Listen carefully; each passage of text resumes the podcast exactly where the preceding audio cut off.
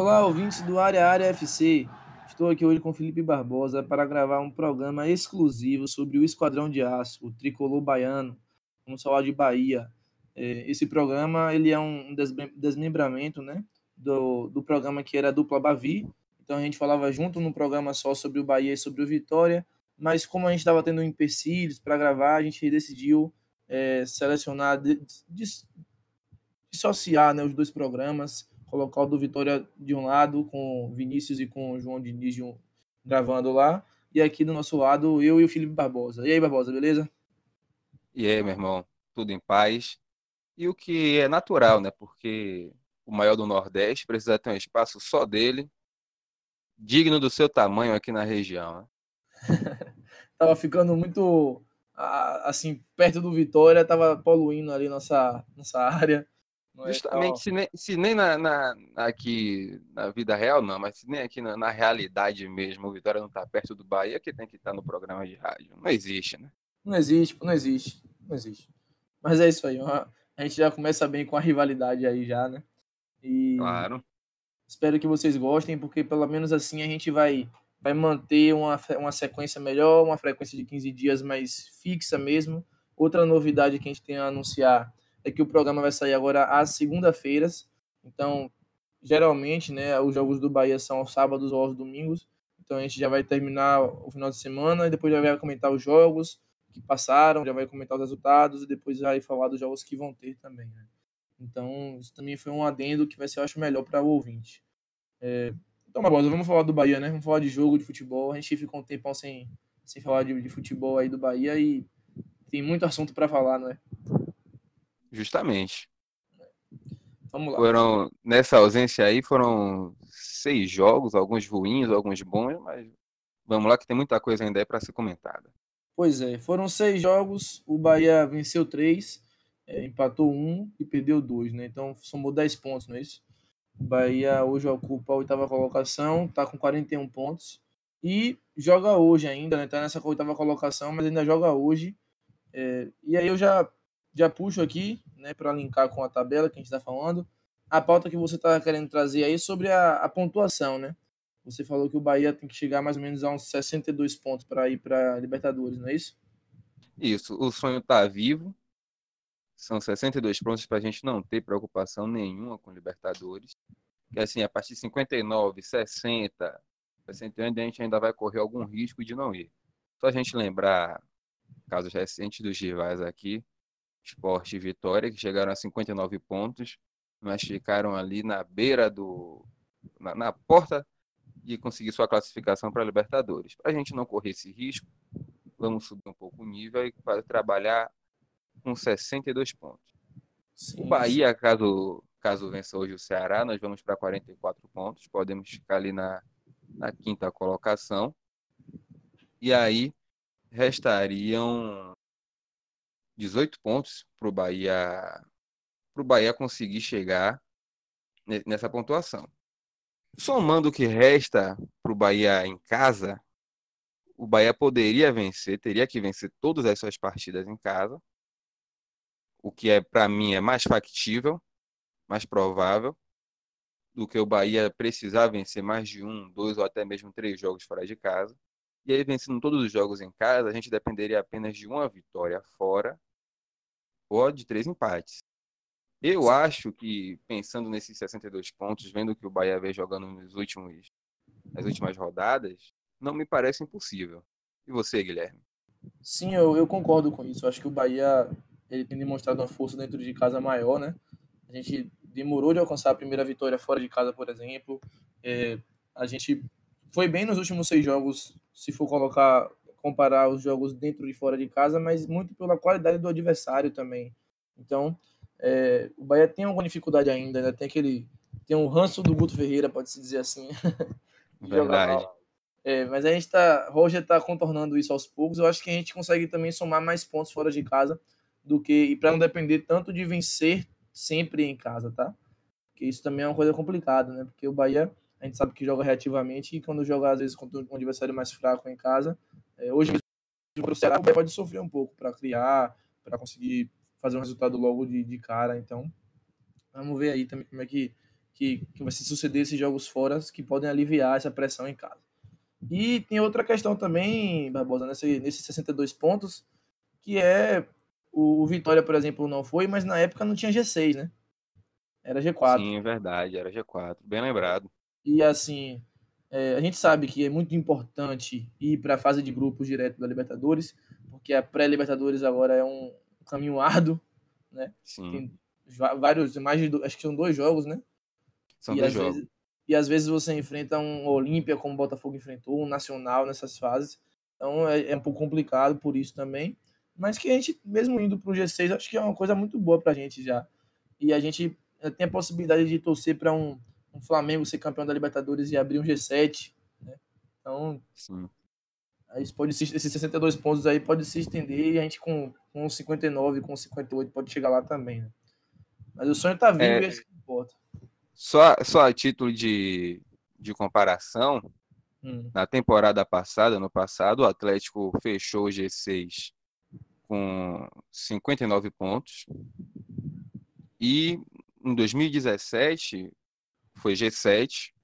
O Vasco conseguiu ir com 56 pontos, mas aí é a exceção da, da é. exceção, é, né?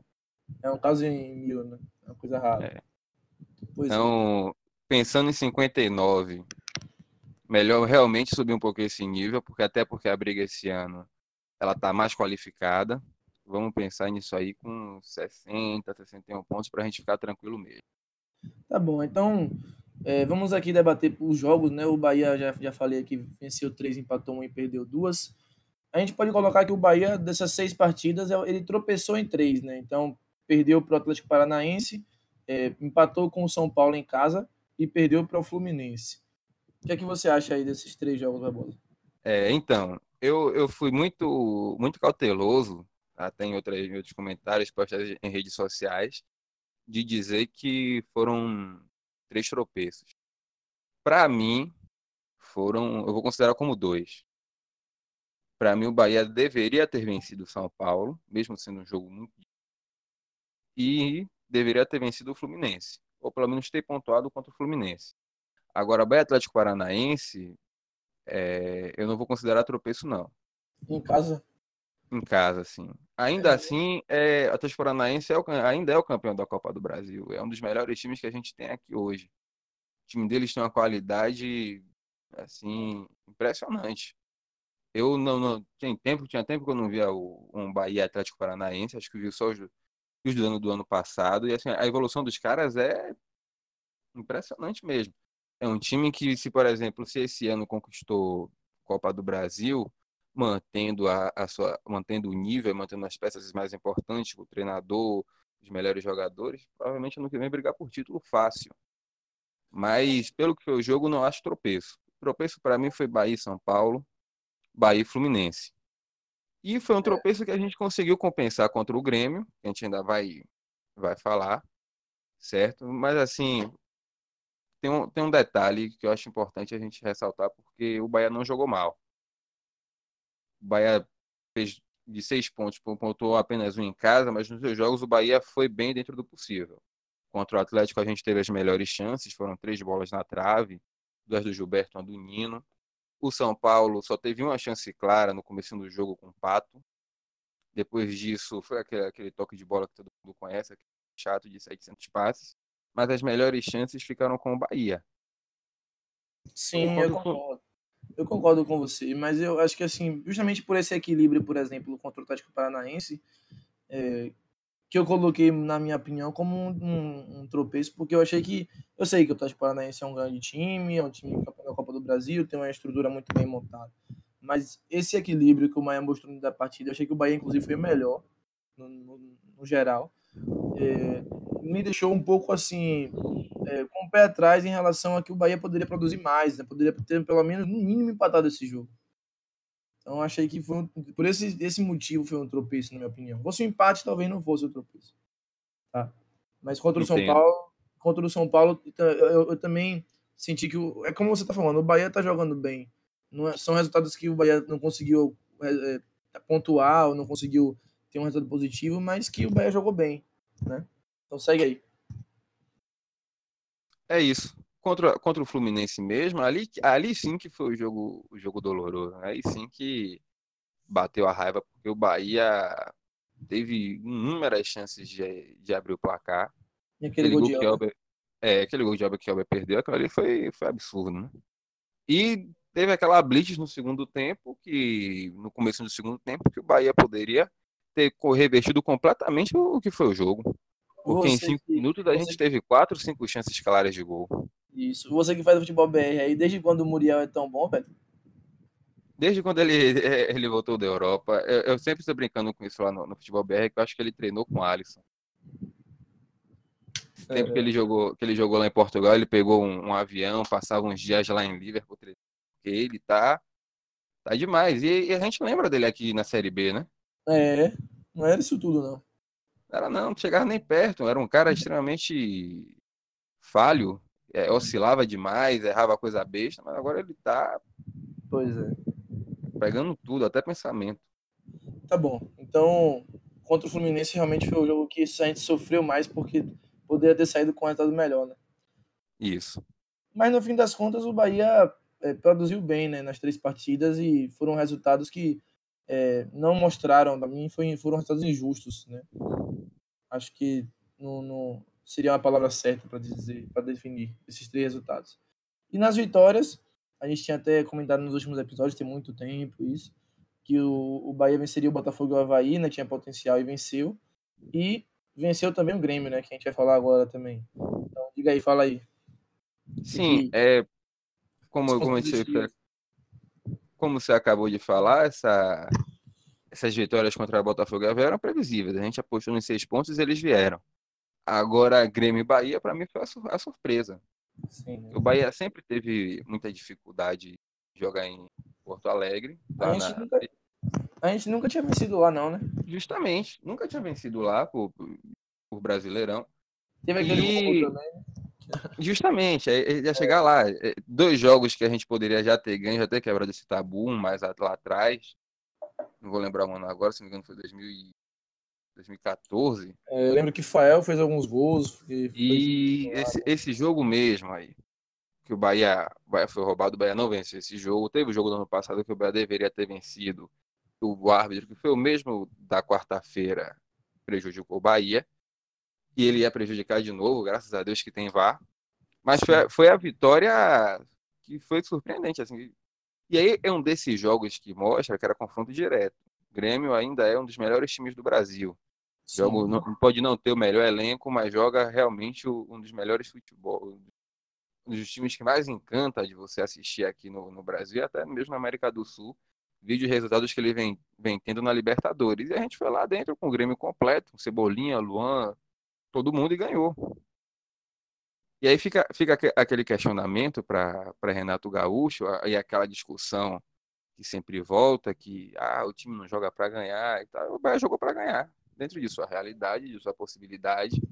Jogou de Bahia, justamente, dentro do que o Bahia pode fazer, da sua proposta de jogo, o Bahia jogou para ganhar e ganhou. É. E faz parte da identidade do Bahia já, isso aí. Isso. É. E a gente vem vencendo e consegue os melhores resultados jogando assim. Justamente. E aí jogando para ganhar, não tem outra definição. É. Essa, é, é, é voltar para aquele, aquele pachequismo de dizer que só tem uma forma de você jogar futebol, né? É, não, é assim, não é assim na, que funciona. Na casa de aposta, o, o, geralmente o que paga mais é o empate. Por que, que o empate paga mais? Porque nenhuma equipe joga para empatar. Todas as equipes jogam visando o melhor resultado possível. Justamente. Quiser que todo, as duas querem vencer, né? Acontece às vezes o empate. Mas enfim. É, vamos, vamos falar da, da estrutura do time, né? É, será que Roger encontrou em Elber, Arthur e Gilberto o seu trio de ataque titular? Eu, eu acredito que sim. Tá é, esse trio de ataque do Bahia foi o que encaixou desde o do finalzinho ali do primeiro turno, quanto do segundo turno, é o que vem vindo bem. Ele tentou algumas coisas diferentes, o Luca teve chance e tal, mas o time não engrenou. O Luca até hoje não mostrou a que veio. Inclusive, o Luca fez, o jogo preto, o Luca fez até um jogo melhor contra o Atlético Paranaense, jogando fora de posição. Que ele geralmente joga de ponta. Ele foi jogar ali como um terceiro homem de meio campo. Foi, jogou até bem. nos minutos que ele teve em campo. Quem sabe Roger pense, possa pensar nele assim para o futuro. Eu não acredito. Mas acho que o ataque vai ser esse mesmo. Porque ele encaixa demais. Porque Fernandão, ou tipo, Gilberto, Arthur. ele é um cara. Ele é, não, Gilberto é um cara veloz. Sim, ele sim. consegue acompanhar Arthur e Elber. Ele é, como ele já falou até em entrevista, ele é um cara mais veloz sem a bola. Então, nas arrancadas de, de contra-ataque, ele consegue dar profundidade pelo meio e consegue chegar lá na frente para fazer o gol, né? É. Então, se, se precisar, você tem dois. Se precisar, vale. ele participa da criação ainda. Justamente. Se você tem dois caras que, que para te dar profundidade pelo, pelos lados, um canhoto e um destro, é imprescindível que você tenha um cara pelo meio que consiga acompanhar a velocidade dos dois. E Gilberto é esse cara. Então é. a tendência, a tendência é que o ataque continue esse aí, exceto por um, por um problema de lesão que eu espero que não tenha, que aí a gente já ia ter um problema sério, que seria de reposição para esses caras. Né? Sim, sim, sim. Aí é, é, é, uma coisa que, que não é bom nem cogitar, mas que poderia colocar em risco essa, essa luta pela Libertadores. Justamente. Porque quando você olha, olha para o elenco, mesmo é uma discussão que a gente já teve nos episódios, eu ainda acho que o elenco do Bahia, no papel, ele foi bem montado. A questão é que algumas peças ainda não corresponderam. Né? E nesse que não correspondeu, você perde caras que estão numa boa fase, principalmente Elba, que para mim tá jogando bem demais, fica, fica complicado. Elba me lembra até essa fase que ele teve, me lembra até o, a temporada passada, que chegou uma fase do Brasileirão que ele tava assim, fez dois gols contra o Cruzeiro, jogando uhum. bem e tal. Só que chegou uma hora ele lesionou e o Bahia caiu junto com ele um pouco. Deus é mais, nem fala isso.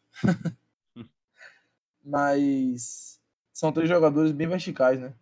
Isso, isso. é, faz bem o, a, o esquema tático que o Bahia joga há alguns anos e que o Roger tem se adaptado ali, tem melhorado, tem otimizado.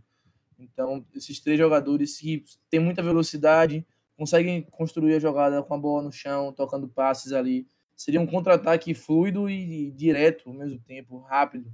E quando a gente troca essas peças, a gente perde, porque o Luca não tem essa velocidade, não tem essa mesma esse ímpeto, essa verticalidade. O Fernandão no, no centroavante, quando eu contra o Atlético, contra o São Paulo, me desculpe, eu estava comentando isso com os colegas, eu falei, pô, o Fernandão, quando o time do Bahia contra-ataca, ele não, não volta para construir a jogada, para tentar ajudar na construção do contra-ataque. Ele já se posiciona indo para as costas do zagueiro, indo para a área, porque é o posicionamento que ele está acostumado, como centroavante que é mais fixo, né? Centroavante que fica mais dentro da área. Então, e, e tem outra, que se ele voltar para armar a jogada, ele não vai chegar no ataque. Não vai, não vai, mano. Não vai. E desde aí, né, a gente já, já traz também que o, o próprio. É, os tropeços do Bahia também tiveram isso, né? O Fernandão que jogou, não foi o Gilberto.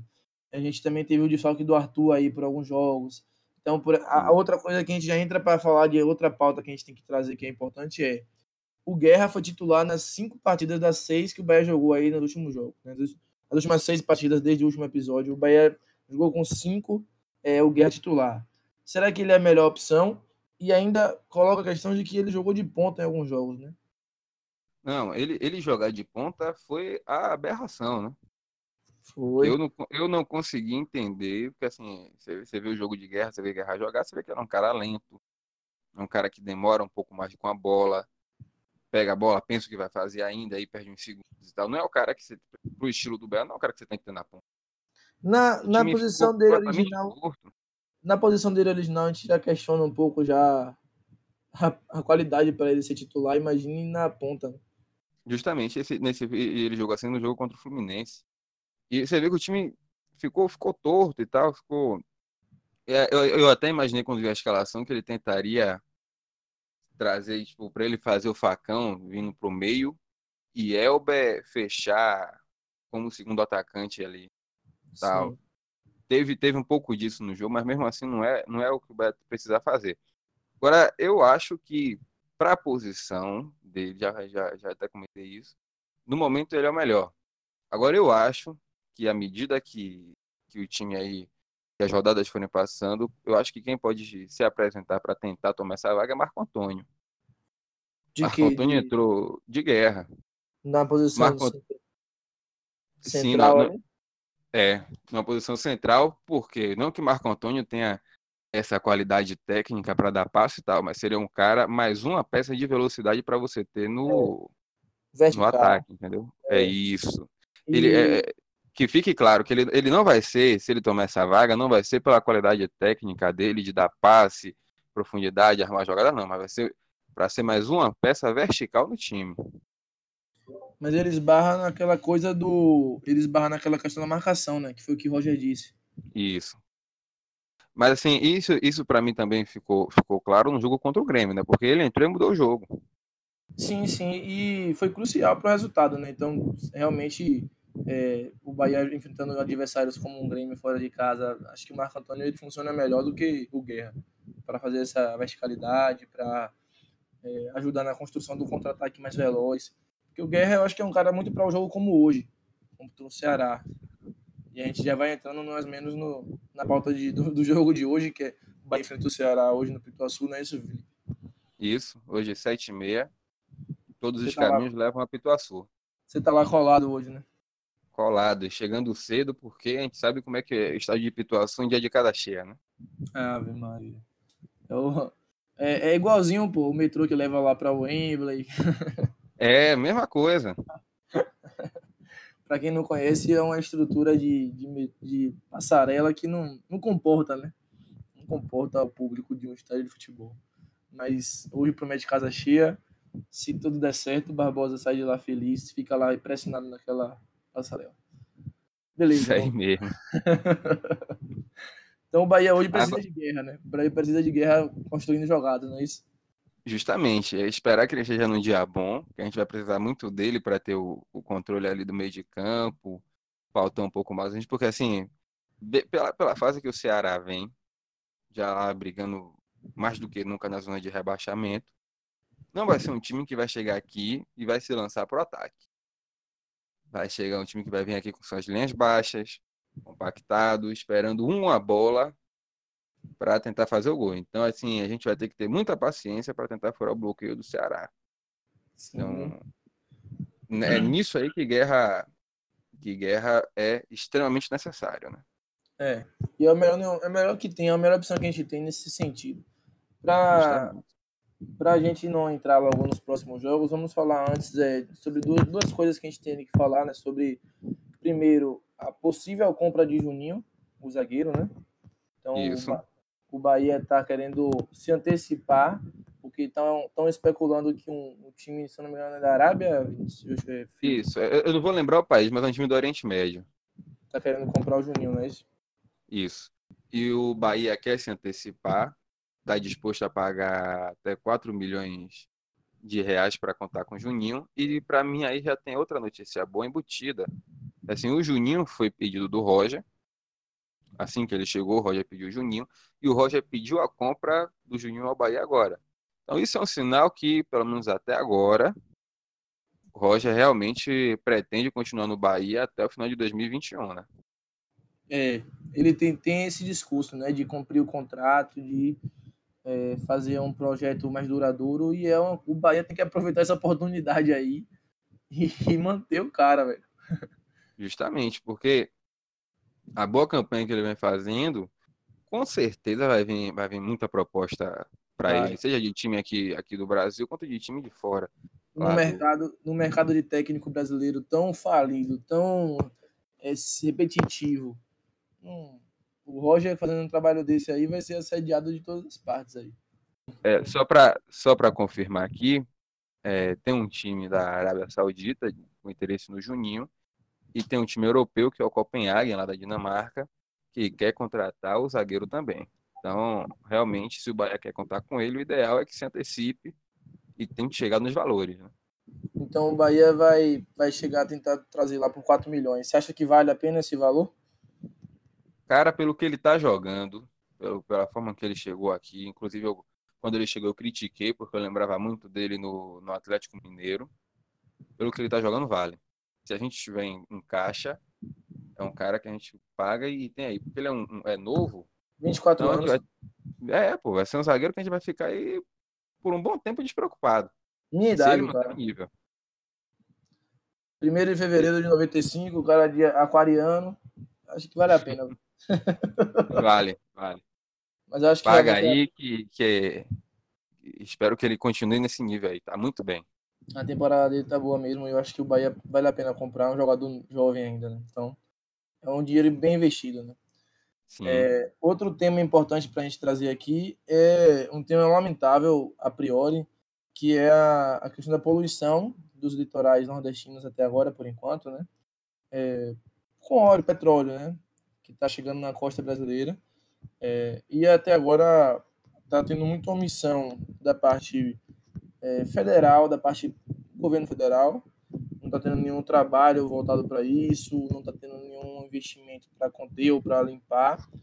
Então o Bahia está chamando atenção para esse problema, né? Que está muito omisso aí a, a, os poderes públicos né, estão omissos e o Bahia está chamando atenção e vai, vai jogar hoje com a camisa pintada de óleo, né? Manchada de, de petróleo. E aí, Felipe? É uma ação, mais uma maravilhosa do Bahia, mais uma ação de marketing boa. Lembrando que o Bahia já tinha, já tinha vindo fazendo várias outras. Só para citar aqui, teve a ação do Dia dos Pais, ações contra a homofobia, consciência negra, Dia do Índio. Então, assim, já está virando tradição nos tempos do Bahia ter se manter engajado em causas, em causas políticas e sociais. Agora, é. tem, uma, tem uma curiosidade, uma matéria do jornal o Povo, que saiu hoje pela manhã, o jornal Povo, que é lá de Fortaleza, lá do Ceará, que disse que teve um embrólio envolvendo os quatro times nordestinos da Série A. Alguns, inclusive, não gostaram da postura do Bahia, porque, ao que o jornal noticia, na sexta-feira, o CSA, o Departamento de Marketing do CSA, convidou, por meio de redes sociais, Bahia, Fortaleza e Ceará para fazer uma ação pensando na próxima rodada sobre, sobre essa questão do, do óleo que está chegando no litoral nordestino. E o Bahia não topou fazer uma ação conjunta porque na sexta-feira mesmo o Bahia já estava com tudo pronto para fazer essa ação hoje, no caso na segunda-feira, contra o Ceará. Alguns times não, não gostaram, né? Os times não gostaram dessa postura do Bahia, mas é aquela coisa, acho que como a ação, o, o assunto, ele é muito maior, então ele tem que ultrapassar um pouco essas, essas discussões por. Eu não sei nem se é rivalidade, mas essas, essas discussões menores, né? Tem que ficar em segundo Sim. plano. E nada, o Bahia ter se antecipado, nada impede que Fortaleza, Ceará e CSA montem seus protestos até mesmo em conjunto, esse trio, para que o importante é que quanto mais gente faça, quanto mais gente se manifeste, melhor. Sim, isso é fato. E outro, outro movimento que o Bahia vai fazer é de vender as camisas depois, né? E a, isso, vai leiloar. E a verba arrecadada vai contribuir, né? Vai pagar pessoas para limpar as praias, para tentar diminuir o impacto né, dessa poluição. Então é outra, é uma, já é uma consequência dessa ação né, que o Bahia está tomando. Isso, então, é... e, até, até, e até vale como, como utilidade pública mesmo aqui, falar para nossos ouvintes que assim, é ótimo que se participe dos mutirões, mas vamos ter cuidado com os equipamentos de, de proteção, né? Porque petróleo é um material altamente tóxico, então não dá para você ir manusear petróleo para retirar ele das praias sem, sem luvas, sem botas, sem máscaras. Então, todo cuidado é pouco, né? Sim, sim. Tem que ir com EPI, né? Claro, tem que ir é. com EPI. Luva e bota de PVC, no mínimo. Justamente. Beleza, então vamos falar dos próximos jogos do Bahia para a gente encerrar aqui nossa primeira, nosso primeiro programa. Como o gente já falou, o Bahia enfrenta o Ceará hoje. É, dia 26 de outubro, o Bahia enfrenta o Inter em casa também. Dois jogos em casa. Depois ele joga fora de casa contra o Santos, dia 31 de outubro. E no dia 3 de novembro, que é no domingo, antes do, da, do programa ir ao ar, ele enfrenta o Cruzeiro fora de casa. Né? O programa vai ao ar dia 4 de novembro, né? o próximo. Então e aí, Barbosa? Quantos pontos que o Bahia deve fazer nesses quatro jogos aí? Eu, eu, nas minhas contas que eu fiz de 62 pontos, eu coloquei que o Bahia teria que fazer sete pontos aí nessa, nesses quatro jogos. Estou considerando que o Bahia vence o Ceará hoje, que o Bahia, nesse confronto direto que vai ser duríssimo, o Bahia vença o Inter em casa. Contra o Santos fora, espero que o Bahia realmente não, não pontue, seria natural. Agora, contra o Cruzeiro, que vem num, que é um time que está ali brigando mais no rebaixamento, ok que começou a vencer, vencer o último jogo, tal, mas é um jogo para o Bahia vencer. Agora contra o Cruzeiro, fora de casa, é, tudo bem que é um dos melhores elencos do Brasil, mas é um time que a gente sabe que não está bem, está vindo mal, pernas aí, brigando pelo rebaixamento. Tudo bem que venceu o último jogo, mas eu acredito que o Bahia, no mínimo, precisa empatar contra o, contra o Cruzeiro lá em Belo Horizonte. Eu então, acho que nas Bahia... minhas contas, o Bahia faz sete pontos aí. Eu acho que o Bahia vence lá contra o Cruzeiro.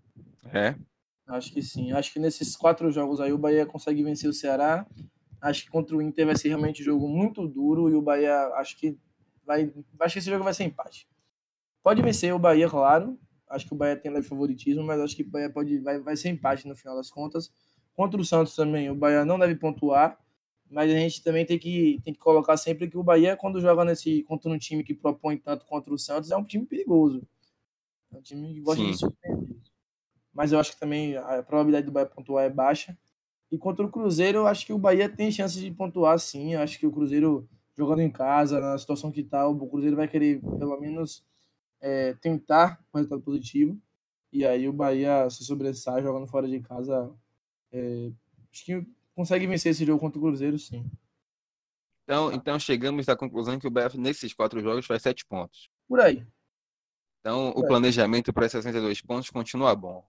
É, se o Bahia fizer oito, é, é, lucro, que é um empate contra o Santos fora aí de surpresa. Isso, justamente. O Bahia fizer oito é lucro. É. Então tá bom, né?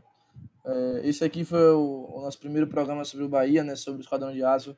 E aí a gente vai ao longo do tempo se desenvolvendo mais, a gente vai trazendo mais coisas, então o Barbosa hoje mesmo aí já vai para o próprio Pituaçu, espero que ele traga lá novidades, boa, bons três pontos na, Justamente, na o principal para trazer hoje são três pontos. É, e aí a gente vai, vai sempre sair nesse, nessa segunda-feira, né?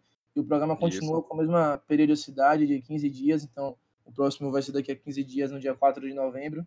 E espero que vocês gostem do programa, tenham gostado, continuem nos ouvindo, a gente agradece a audiência. Em breve, espero que a gente possa também já interagir, né? Isso seria também uma coisa muito boa para o programa. É, e... começar a lançar as hashtags aí. É, seria excelente, né? Porque a interação, é, ela compõe um programa melhor, ela constrói um programa melhor. Agradecemos a audiência aí. Barbosa, quer deixar alguma mensagem? Só agradecimentos mesmo. Obrigado pela, pela paciência de ter ouvido mais esse debate aqui e até o próximo episódio. Abraço.